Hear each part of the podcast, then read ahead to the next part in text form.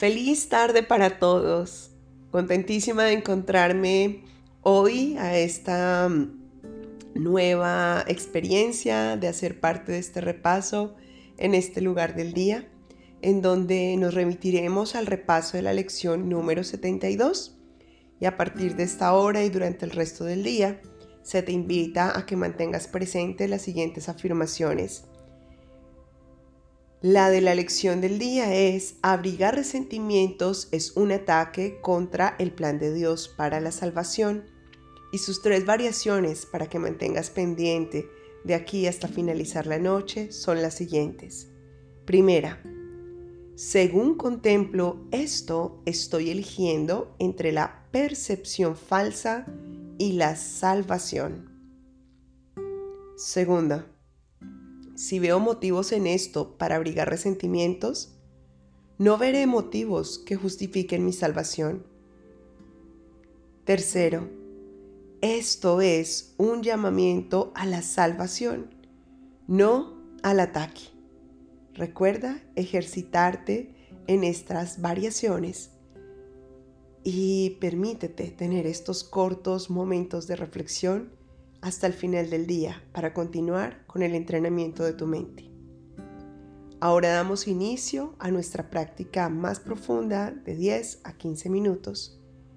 Te invito a cerrar tus ojos, conectar con tu respiración y escuchar mi voz, mientras ella también se encuentra con la voz de tu interior, tu voz santa, tu voz limpia, la voz del Espíritu Santo.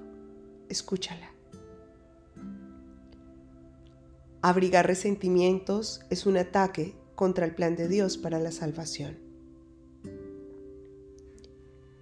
Abrigar resentimientos es un, intento de probar que el plan de Dios para la salvación fracasará.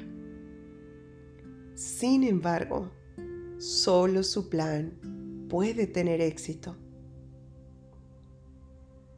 Al abrigar resentimientos, por lo tanto, estoy excluyendo de mi conciencia mi única esperanza de salvación. Mas no quiero seguir yendo en contra de mis propios intereses de esta manera tan descabellada. Quiero aceptar el plan de Dios para la salvación y ser feliz. Mantente allí en silencio. Unifica hoy tu mente, tu corazón, tu fuerza de voluntad. Hoy no seré más un obstáculo entre el plan de Dios que tiene para mi alma y la de mis hermanos y mi propia manera de creer que existe una forma de hacer las cosas. Hoy me haré a un lado.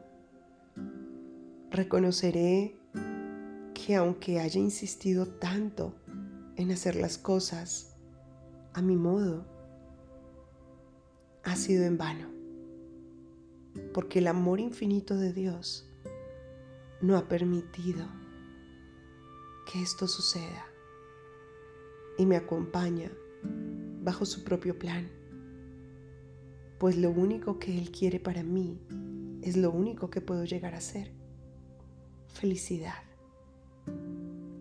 Aquí y ahora me dispongo a escuchar la voz del Espíritu Santo. Continúa allí en silencio con el profundo amor que hay dentro de ti, recordando que ya estás listo, ya estás lista para recibir, multiplicar y compartir bendiciones infinitas.